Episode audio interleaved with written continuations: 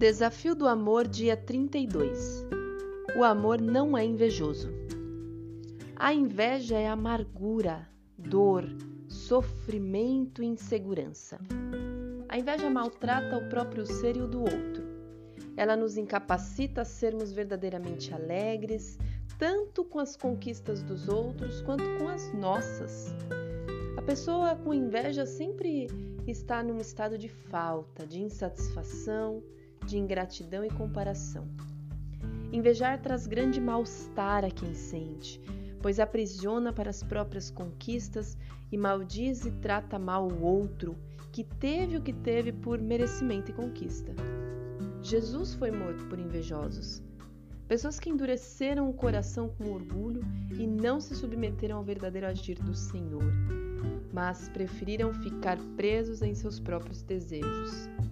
Provérbios 14:30 diz: O coração em paz dá vida ao corpo, mas a inveja apodrece os ossos. A inveja tira a nossa paz, e ela é curada com confissão e com o passar a ter um coração grato, tanto pelas conquistas do outro quanto pelas nossas próprias conquistas.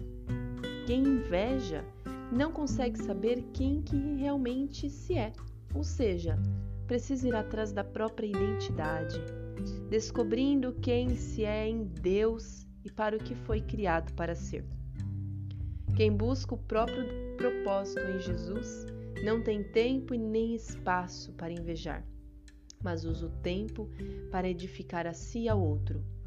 O crescimento do outro é o seu crescimento e não uma ameaça.